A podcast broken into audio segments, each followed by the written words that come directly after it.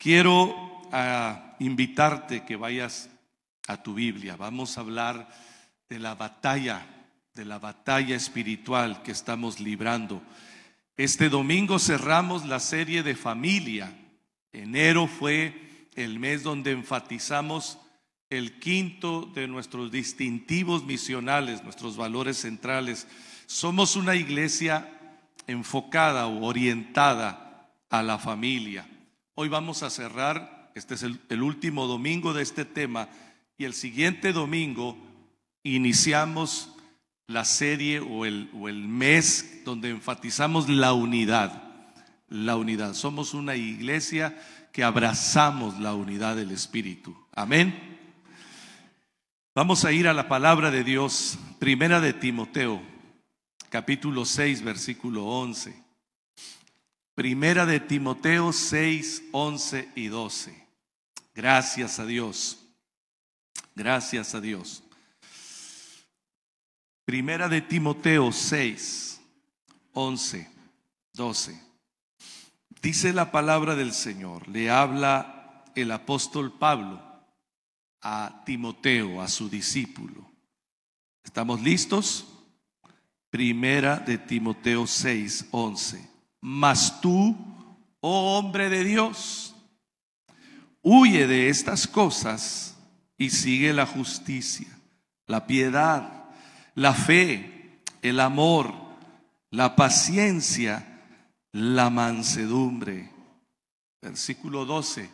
Pelea la buena batalla de la fe. Echa mano de la vida eterna, a la cual asimismo fuiste llamado habiendo hecho la buena profesión delante de muchos testigos. Padre, gracias por tu palabra. Gracias por tu espíritu que vivifica esta palabra en nuestro corazón. Te pedimos, Señor, que abras nuestros sentidos, nuestra mente y nuestro corazón.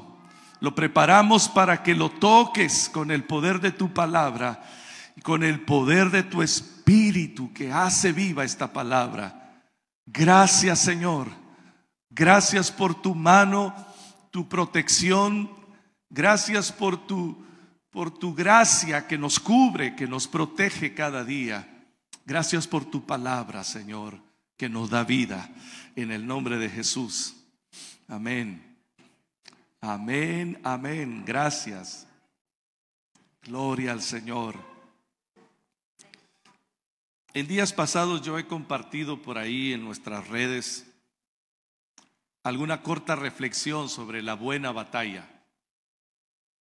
La historia dice que a lo largo de muchos siglos ha habido batallas muy decisivas, batallas que, que costaron muchas vidas. Ha habido guerras, batallas que costaron sangre, que duraron muchos años que se que diezmaron ejércitos enteros.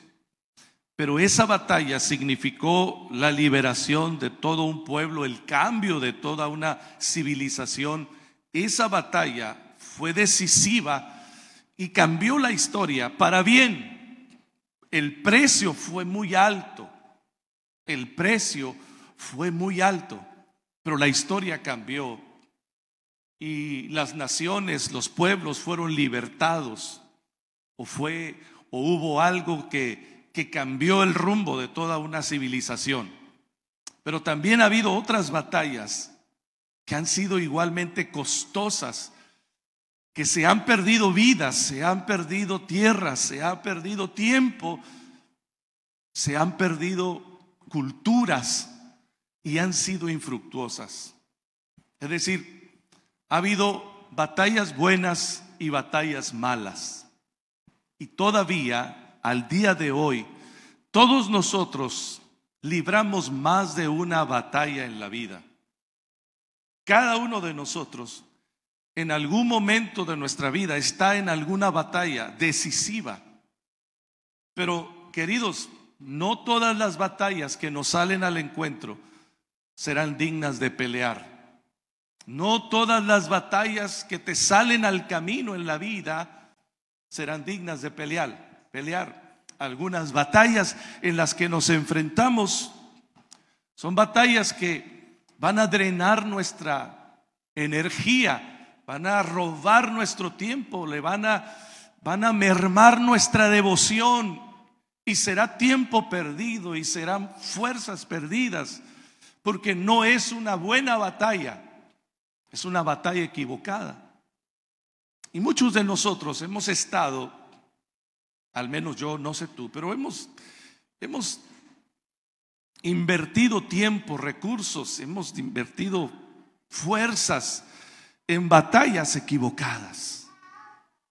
Pablo le dice a Timoteo, Timoteo, pelea la buena batalla, la batalla que vale la pena, pelea la buena batalla, porque no todas las batallas, y especialmente como hijos de Dios, como creyentes, no todas las batallas que nos saldrán al encuentro en la vida, en el caminar, en nuestro caminar, valdrá la pena pelearlas.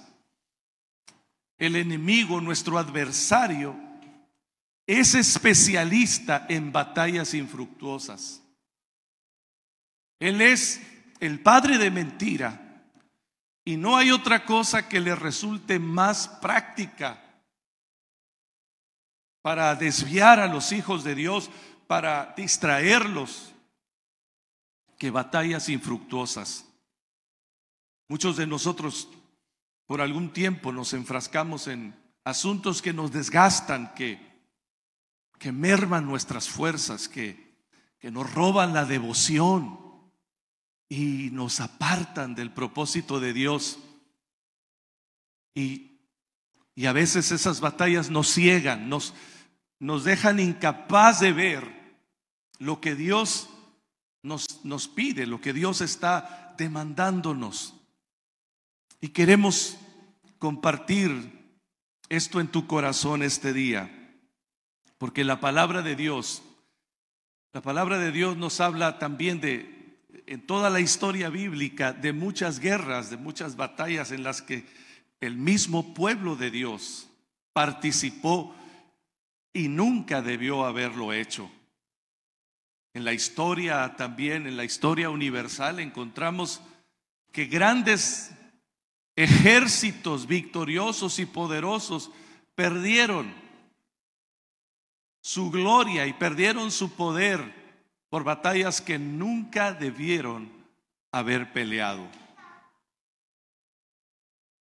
Y creo que hoy en día nosotros debemos reconsiderar especialmente en tu vida, en tu familia, cuál es la buena batalla. ¿Qué es la buena batalla que debemos enfrentar y que no debemos no debemos evadir, pero también qué batallas son las que no debemos pelear? ¿Qué batallas estás peleando en tu vida? ¿Qué batalla estás enfrentando en tu vida? No solamente significa pelearla o no, sino qué batallas debes pelear. Alguien dijo, a estas alturas de mi vida elijo muy bien mis batallas. Y creo que todos debemos llegar a esa sabiduría espiritual, porque te aseguro que el adversario sabrá que no puede desviarte de la noche a la mañana, sabe que no puede apartarte del amor de Dios de un día para otro, pero lo intentará engañándote y seduciéndote a entrar en una batalla equivocada. Amados, Pablo le dice a Timoteo tres cosas en los versículos que leímos. En primer lugar, le dice, hombre, hombre de Dios, huye de estas cosas, sigue la justicia, la piedad, la fe, el amor, la paciencia, la mansedumbre. ¿De cuáles cosas estamos hablando? Si leemos los versículos anteriores, el apóstol Pablo viene hablando del engaño, de la codicia, del engaño, de las trampas de este mundo. Y le dice, Timoteo, ten cuidado, tienes que huir. No solamente tienes que resistirte a ellas, huye, huye de la codicia, huye del engaño y de la trampa de este mundo. Pues la segunda cosa que le dice es, no solamente huyas de lo malo, tienes que correr hacia lo bueno. Dice el versículo 11, sigue la justicia, sigue la piedad, la fe, el amor, la paciencia y la mansedumbre. Persigue estas cosas. Es decir, no solamente tenemos que cuidarnos de las trampas de este mundo, pero también hay que correr hacia, hacia lo correcto. Hay que cultivar las virtudes, las virtudes que, que engrandecen nuestra fe y nuestra vida. Pero lo tercero no es menos importante, repito. Pablo le dice, pelea, versículo 12, pelea la buena batalla. Echa mano de la vida eterna, pero pelea la buena batalla. Diga conmigo, la buena batalla. Debes pelear la buena batalla. No debes evitarla, no debes postergarla. Porque evitar la buena batalla, o postergarla, o peor aún, ignorar la buena batalla, tiene un costo muy alto y tendrá un costo muy alto en tu vida personal, tu vida espiritual y tu vida familiar. Y hablando de la familia, queridos, la familia es la buena batalla que tenemos que pelear hoy en día.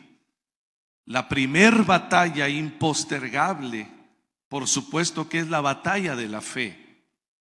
La batalla de la fe, de la fe de nuestro corazón. He mencionado yo algunas veces que la fe es como el eje alrededor del cual gira toda nuestra vida.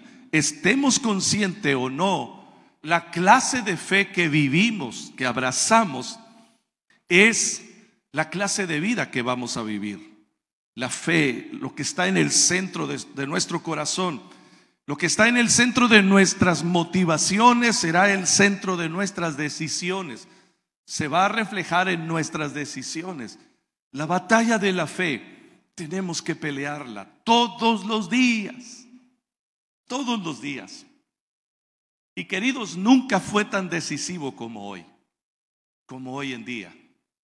Porque nunca fue el engaño tan sutil Nunca las trampas y el engaño de este mundo del cual le habla Pablo a Timoteo, huye de estas cosas.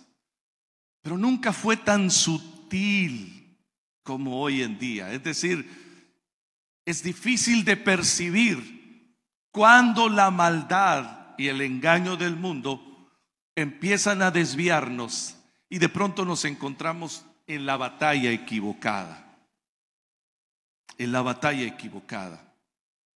Pero lo segundo se desprende de lo primero, la batalla por tu familia. Estas dos batallas son cruciales. La batalla de la fe, que es la batalla por la verdad y por la justicia, te va a dar la capacidad de enfrentar la batalla por tu hogar, por tu familia. Hay otras batallas que en sí mismas parecieran no tener, no, no, pareciera que no son dañinas en sí mismas. Por ejemplo, la batalla por el éxito. Hay muchas personas luchando por tener éxito. Digo, eso no tiene nada de malo en sí mismo. Pero hay muchas personas que se han enfrascado o se han están invirtiendo su vida, su tiempo y sus fuerzas, sus recursos en lograr el éxito, el éxito profesional, el éxito en, en su emprendimiento. Y eso está bien. No solamente está bien, es necesario esforzarse por lograr el éxito en lo que emprendes.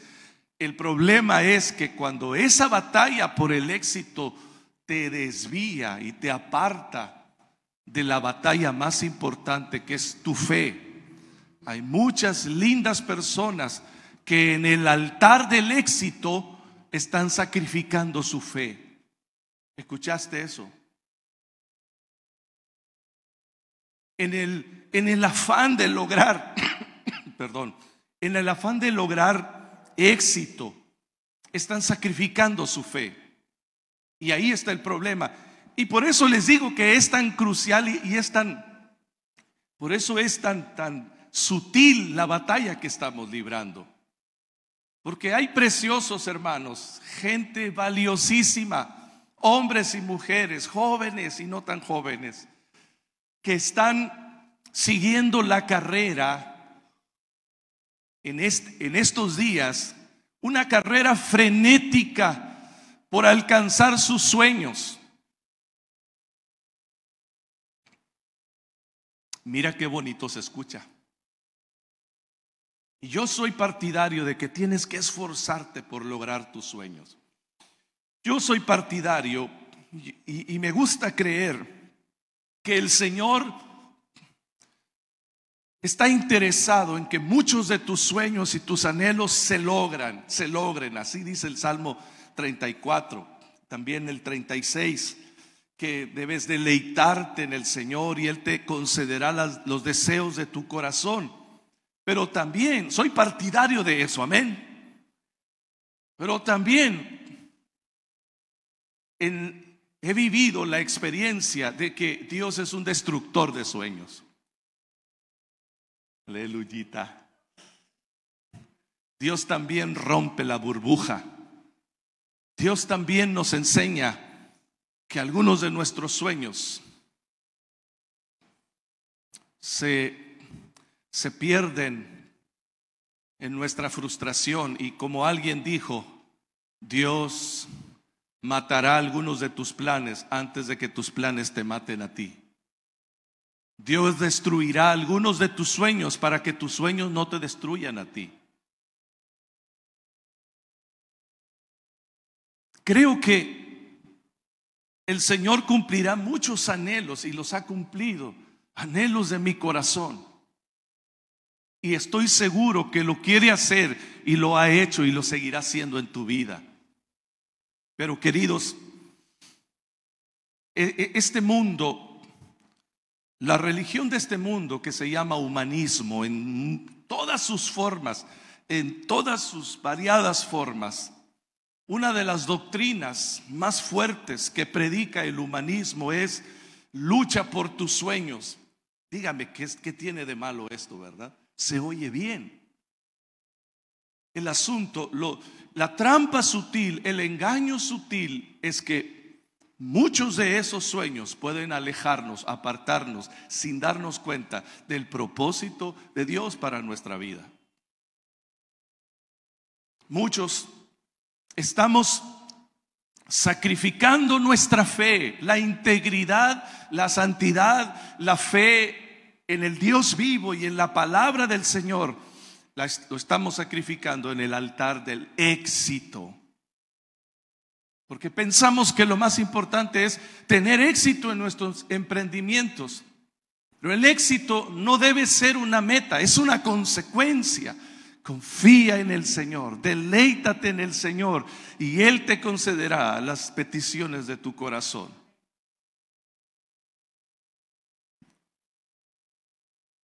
Los que aman a Dios, todas las cosas les ayuda para bien. Busquen primero el reino de Dios y su justicia y todas las demás cosas llegarán por añadidura como consecuencia. La otra batalla, muy parecida, es la batalla del bienestar. Estoy hablando de, buen, batallas que, que normalmente confundimos nosotros y rendimos nuestra vida, nuestras fuerzas y nuestra devoción a ellas y nos perdemos la buena batalla. No son batallas malas en sí mismas, pero ten cuidado el bienestar es una religión hoy en día, ¿sabías? El bienestar es la nueva religión, porque pensamos que todo se trata de estar bien, de estar a gusto. ¿Estás a gusto? Pareciera que, que pensamos que todo se trata de estar a gusto. Queridos, no se trata de estar a gusto. Se trata de estar en el camino correcto. Y cuando vas, cuando has abrazado la fe, cuando tu batalla es por la fe, cuando tu batalla es por tu familia, por tu hogar, no siempre vas a estar a gusto, pero irás en el camino correcto. Y hay muchas personas preciosas que aman a Dios, que están equivocando el camino porque porque toman decisiones equivocadas cuando no están a gusto. Aleluyita. Es que no estoy a gusto y entonces toman una decisión equivocada.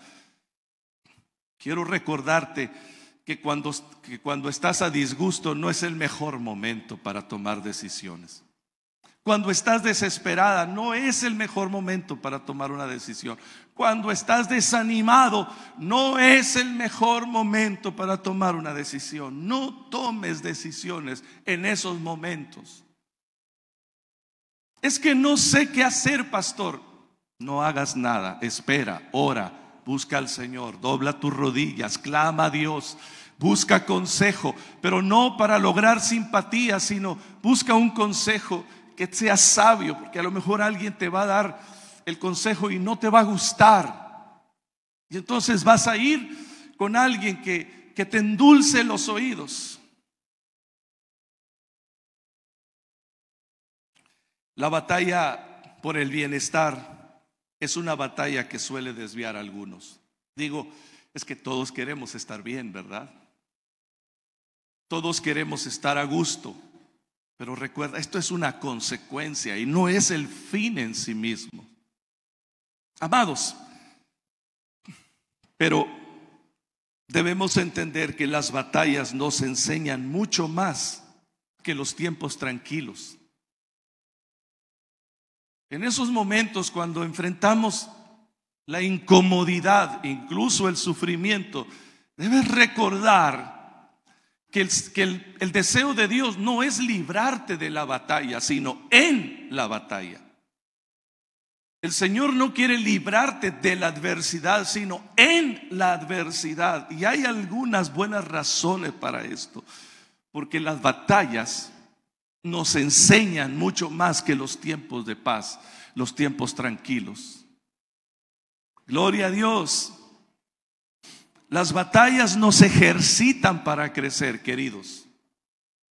Nos ejercitan para crecer. Incluso las derrotas nos enseñan más que las victorias. Las derrotas, los fracasos nos enseñan mucho más que las victorias. Hay algunas victorias que pueden nublarnos la razón. Hay algunos triunfos que pueden desviarnos, descarrilarnos del propósito. Pero hay algunos fracasos. Los fracasos no siempre son una pérdida, son la mejor enseñanza. Pudiera ser la mejor lección de vida.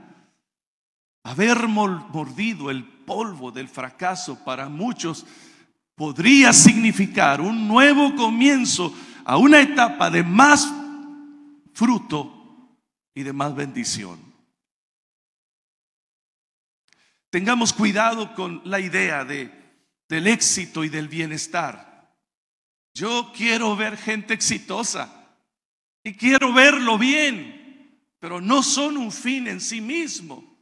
Si peleas la buena batalla, esto vendrá por añadidura. Pero debes recordar que cuando estés peleando la buena batalla, habrá tiempos incómodos. Yo digo, muy incómodos. Cuando estoy peleando la buena batalla, podré enfrentar el sufrimiento pero debo pelear la buena batalla.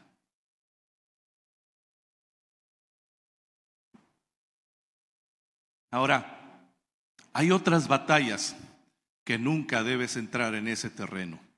O si estás ahí, debes salir inmediatamente. La batalla por el éxito y la batalla por el bienestar son, digamos, son batallas buenas en sí mismas, aunque debes tener cuidado de que no te desvíen. Pero Te voy a hablar de otras dos batallas que definitivamente nunca debes pelear.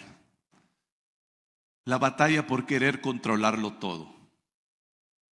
Si tú eres como yo, una persona aprensiva, medio perfeccionista, especialmente a ti te digo.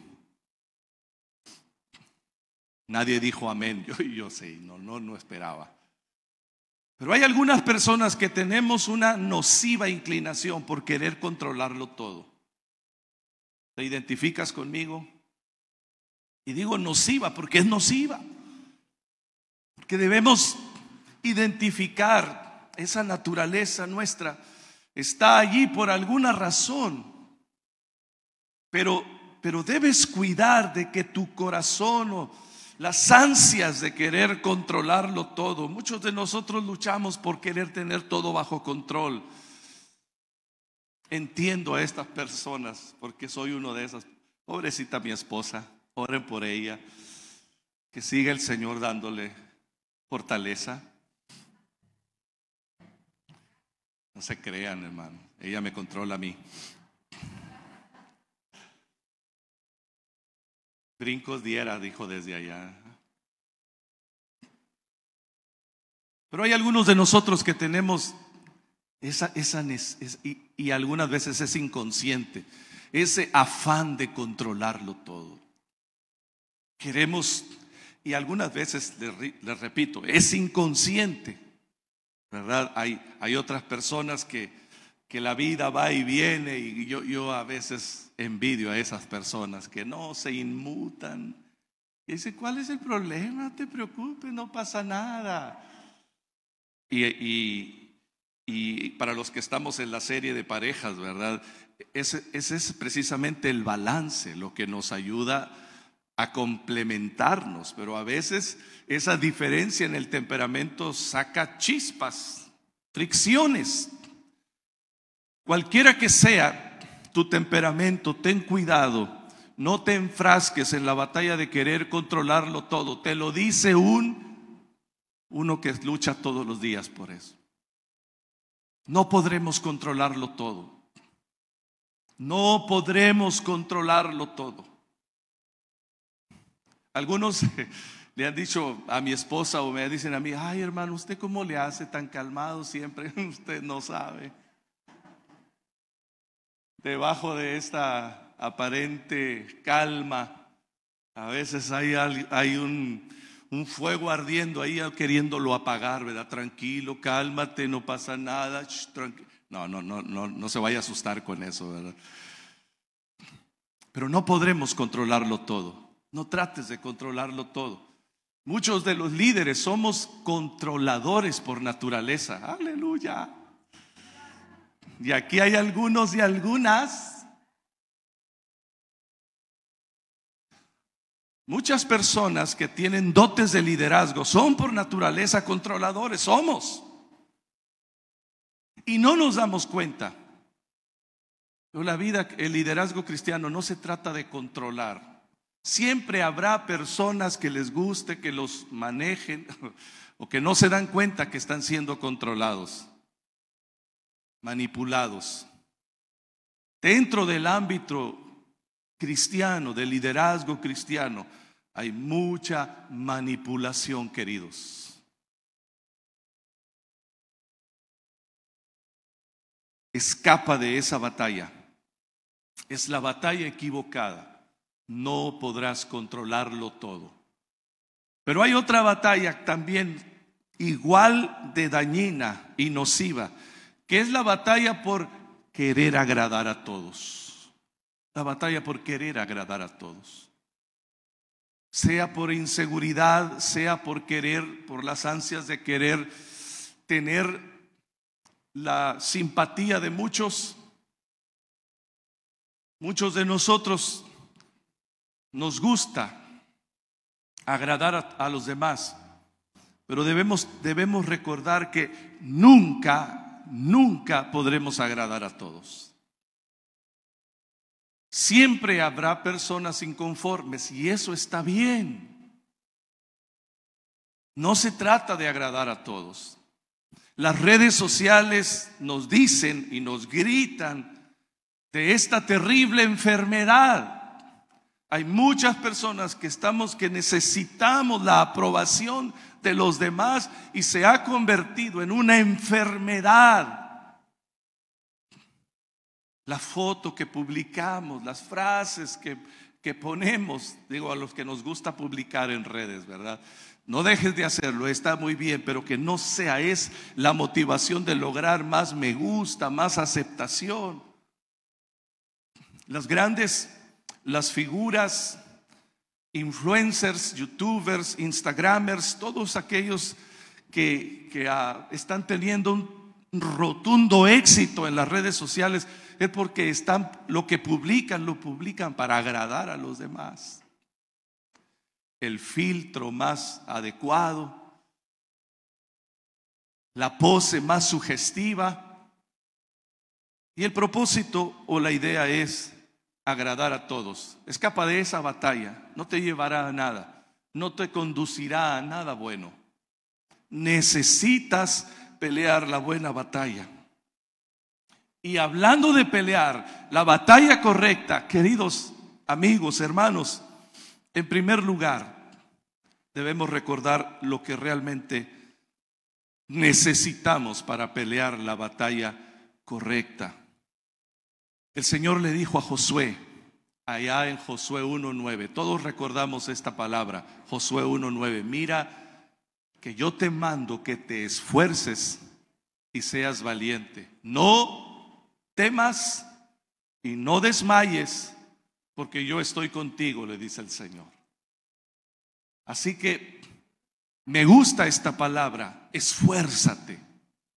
Queridos, hablando de pelear la buena batalla, necesitamos recordar que el esfuerzo no ha pasado de moda. La buena batalla se pelea con esfuerzo. Amén. Se pelea con esfuerzo. No es lo fácil. No es lo placentero lo que realmente te hará vencedor, victoriosa. La fe no está ausente de esfuerzo. La fe verdadera no significa cruzarse de brazos, decir, bueno, yo el Señor dijo que Él peleará mi batalla y yo no tengo nada que hacer. No, la fe verdadera también significa esforzarse.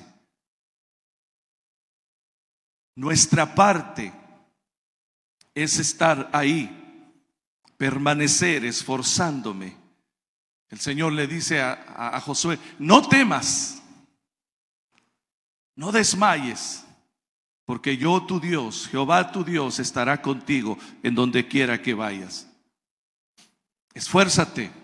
También recuerda lo que el Señor le dijo al pueblo de Israel a través de Nehemías. Y, traigo esto, esta historia porque me gusta la expresión que escuché ahí. En, en el libro de Nehemías, capítulo 4, Nehemías es un hombre que Dios llamó para tiempos, para ese tiempo específico y se le conoce como el restaurador. Nehemías fue un líder que Dios lo usó para restaurar específicamente las murallas destruidas de Jerusalén.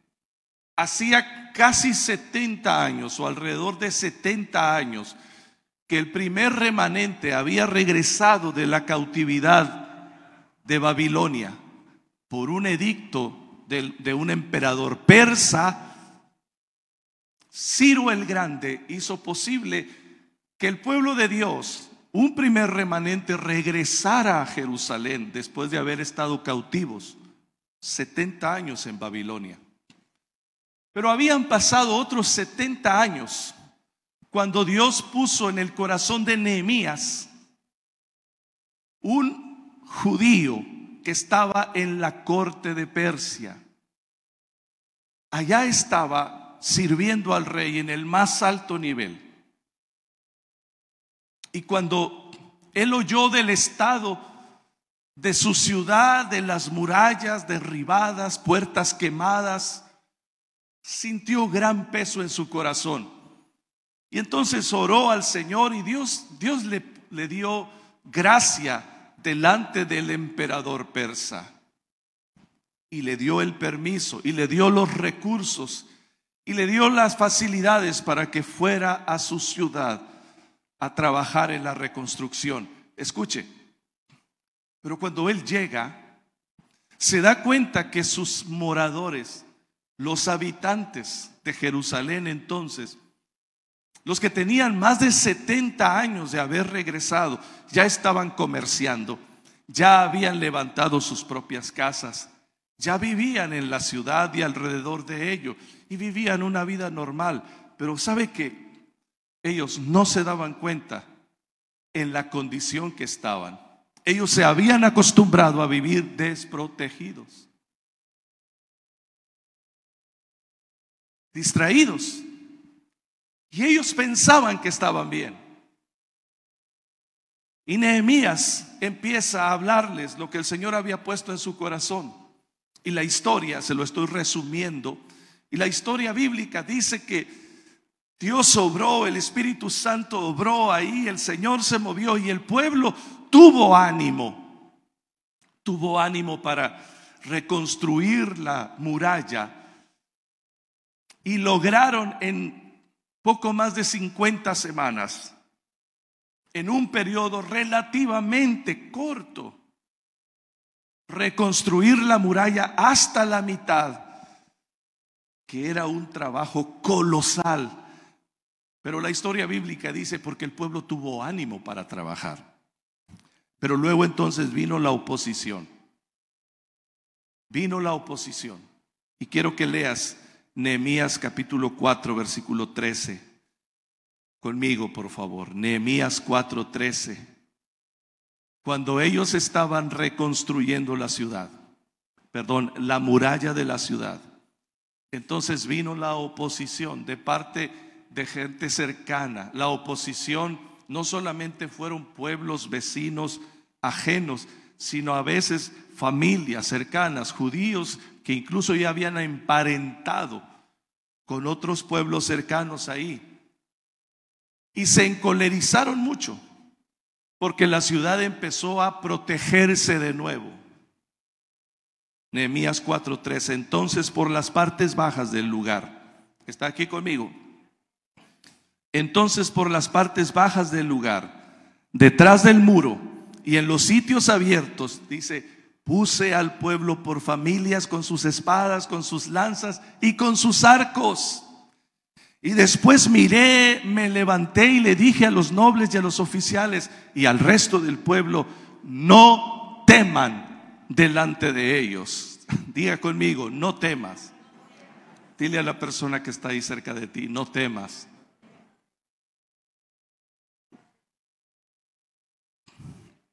Acuérdense del Señor grande y temible, y peleen por vuestros hermanos, por vuestros hijos y por vuestras hijas. Peleen por vuestras mujeres y por vuestras casas. Pero peleen. Él no les dice, tranquilos. No se preocupen y no teman.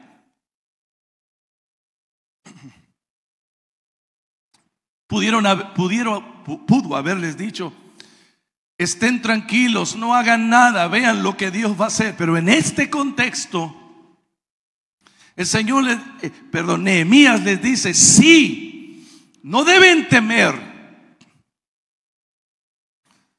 pero peleen. Puse al pueblo por familias y, los, y les puse con armas, con lanzas, con arcos en sus manos. Y les dije, es tiempo de pelear. Queridos hermanos y amigos, este tiempo que estamos viviendo es un tiempo para reedificar la protección. Es tiempo para reconstruir, no es una no es tiempo para estar cruzado de brazos.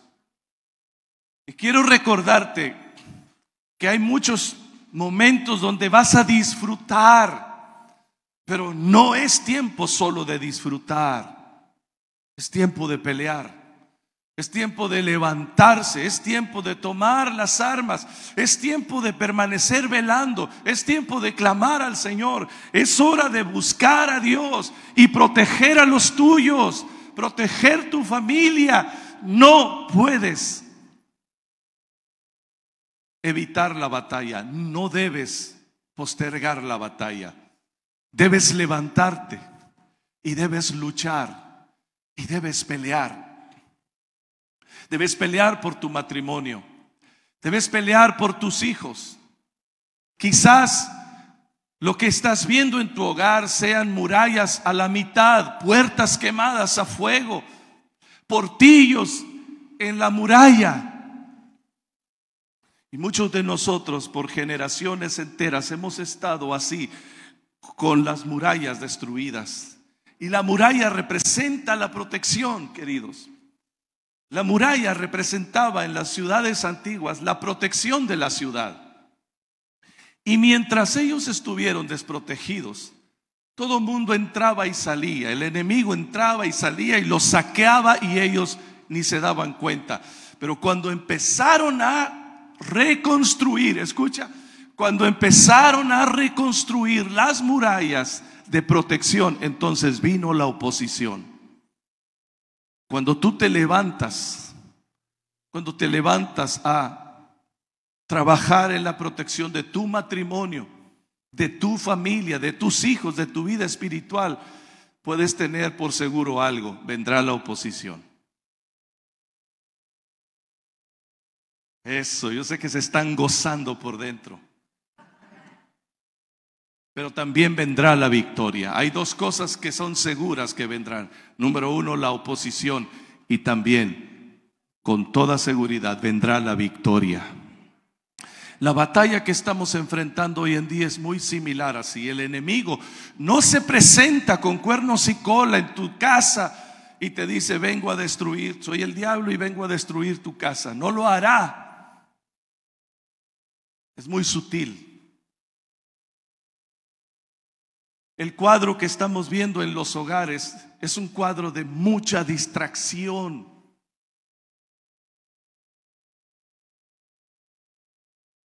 Porque muchos pensamos que, estamos en la batalla equivocada, estamos buscando el éxito, estamos buscando solamente el bienestar en sí mismo, pero estamos descuidando la fe. Hemos descuidado al Señor, la palabra de Dios en nuestro hogar. Hemos dejado de alimentarnos de la palabra. Hemos dejado de orar. Hemos dejado de buscar la presencia del Espíritu en nuestro hogar, en nuestra familia. Es hora de levantar un altar, queridos. Es hora de buscar al Señor. Es hora de reconstruir la muralla. Es hora de congregar a los tuyos, a tu esposo, a tu esposa, a tus hijos y decirles, hijo, en este hogar, hijos, en este hogar amamos a Dios y lo vamos a honrar con todo nuestro corazón. Es hora de que vuelvas o inicies escudriñar esta palabra viva. Reúnelos, haz un altar familiar con ellos que no pase una semana por lo menos sin que te reúnas con ellos, los bendigas, ores con ellos, los bendigas y profetices sobre ellos que son del Señor.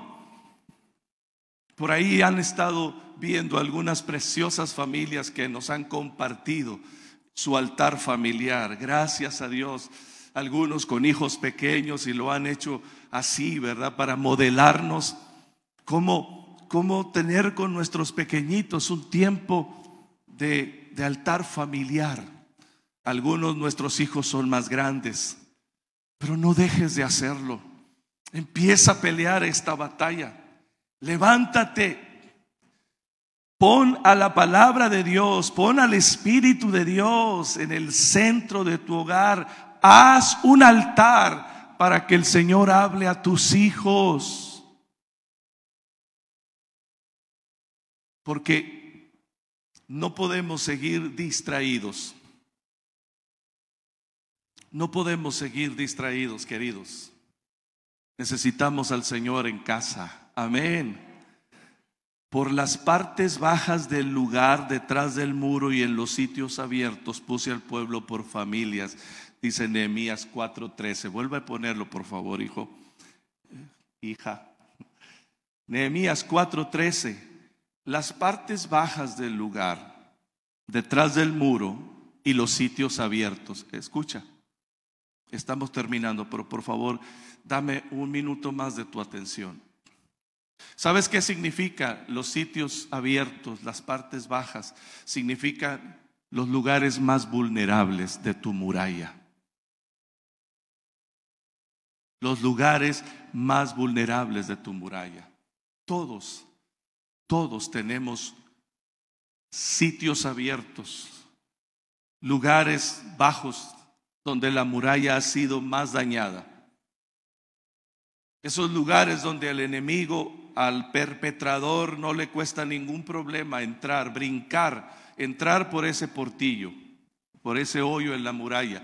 Todos, empezando conmigo, tenemos áreas vulnerables en nuestra muralla. Y ahí es donde debemos comenzar. Amén. Es ahí donde debemos comenzar, queridos. Es ahí donde debemos doblar nuestras rodillas y clamar a Dios buscar al Señor y clamar que el Espíritu Santo de Dios nos fortalezca y nos vivifique donde está la mayor debilidad. ¿Sabes lo que hacemos? Muchos cristianos ignoramos los lugares vulnerables. Los maquillamos o al menos tratamos de maquillarlos. Muchos cristianos somos expertos en aparentar y en levantar fachadas falsas. Donde hay un portillo, ponemos una cartulina y la pintamos. Y decimos, todo está bien, no pasa nada. Y lo hacemos porque, entre otras cosas, pensamos que la gente no debe darse cuenta de mis áreas vulnerables. Pero la verdad es que nunca ha sido la mejor idea. Puse al pueblo por familias y les dije, peleen, levántense, edifiquen, velen de día y de noche, velen. Es necesario velar. La victoria no llegará solo. Es necesario velar. Es necesario sentarnos. Es necesario dialogar, platicar. Le decimos a las parejas, le decimos a las familias, es necesario sentarse y abordar lo que está pasando, cómo vamos a, enfrentar juntos esta situación. Es necesario orar juntos, es necesario buscar al Señor, queridos, porque aún hay esperanza, porque aún hay esperanza. Nada es más poderoso que cuando te levantas y peleas la batalla con los tuyos. Siempre habrá personas que te ayudarán a orar. Es cierto que en algún punto de la batalla nos sentimos débiles y frágiles. Necesitamos que alguien venga y nos ayude a levantarnos. Pero levántate, pide ayuda, habla, abre tu corazón. No es problema que otros vean los portillos, las partes bajas y los sitios abiertos de tu muralla. El problema es que siga así y no hagamos nada.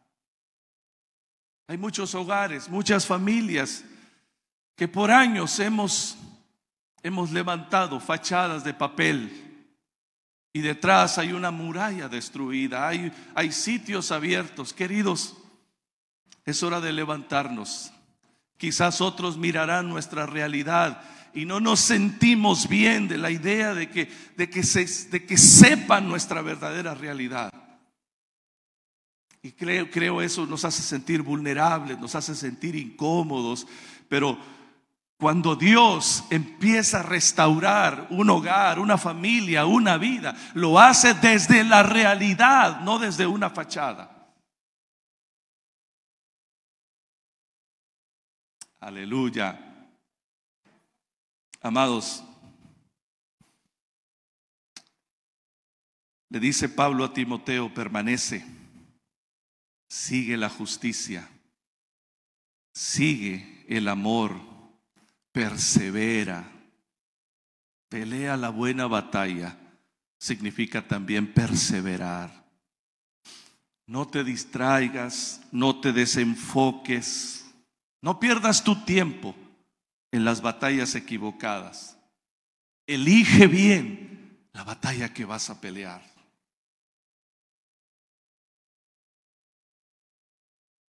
Hace poco le dije a mi esposa, como ministros del Evangelio, como instrumentos en las manos del Señor, como pastores, pues, le digo, nos quedan quizás unos 15 años de vida útil. Tengo 40, yo sé, pero yo le dije, es muy probable que nos queden unos 15 años, cuando mucho, de vida útil. Siempre le vamos a servir al Señor. Siempre vamos a compartir su palabra y a servir al pueblo de Dios. Le digo, pero debemos decidir qué clase de batalla vamos a pelear. Debemos decidir en qué vamos a usar nuestros mejores años que nos restan para servir al Señor. Y creo que todos debemos hacer lo mismo. Yo quiero ver a mi familia crecer y multiplicarse. Quiero ver, tengo sueños y tengo anhelos, ¿verdad? Como todos nosotros, porque hay muchas cosas que, les repito, no son malas en sí mismas, son buenas, son positivas, pero creo que eso va a venir por añadidura. Pero muchos de nosotros estamos usando tiempo, recursos, nuestra pasión y nuestra devoción está en este momento en una batalla equivocada. Y queridos, la vida se va y se va muy pronto. La juventud se va, por eso le dijo el apóstol también, no sea que vengan los días en que tú digas, no quiero ni acordarme de eso, no tengo en ellos contentamiento. ¿Sabes por qué? Porque la vida se va muy pronto. Y tú debes pelear la buena batalla. Tú debes observar muy bien en qué batalla has estado usando los últimos años, tus recursos, tus sueños, tus anhelos Probablemente estás en una buena batalla, pero no es la mejor que Dios quiere para ti. Y vendrá el día cuando digas, ¿qué hice? ¿Por qué perdí tanto tiempo? ¿Por qué no use mi vida en algo más productivo y provechoso? Amado, no sigas en la batalla equivocada. Elige bien la batalla que vas a pelear. Pelea la batalla de la fe, pelea la batalla por tu familia, pelea la batalla perseverando, esforzándote, buscando al Señor. Y las cosas que Dios te dará por añadidura serán una bendición para compartir. Pero tú estás, estarás en la batalla correcta. Póngase de pie, por favor.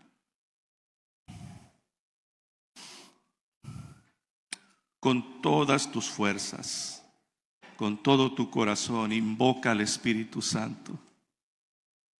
Con toda tu alma, pide al Señor que te dé la sabiduría y la sensibilidad a través de la guianza del Espíritu de Dios. Volvamos, amados, volvamos a pelear la batalla de la fe, la buena batalla la que te dejará dividendos, resultados, frutos, satisfacción. El tiempo se va. Apenas ayer yo tenía 40 años y sentía que todavía me aventaba el mundo y me lo tragaba en el aire. ¿Y qué creen? Ni lo puedo aventar y mucho menos tragármelo. El tiempo se va. El tiempo pasa. Y un día volverás atrás y mirarás por dónde han ido tus pasos. Y tendrás, dos, tendrás solamente dos opciones, decir gracias Señor. Como el apóstol Pablo, más adelante le dijo a Timoteo, he peleado la buena batalla. Y cuando le dijo esas palabras estaba en una prisión, estaba en una cárcel, atado quizás de pies y manos, en una prisión oscura, húmeda. Pero qué satisfacción más poderosa, qué convicción más poderosa salió de la pluma, de la mente, de la boca de aquel hombre. He peleado la buena batalla. Estoy listo para partir. He peleado la mejor batalla.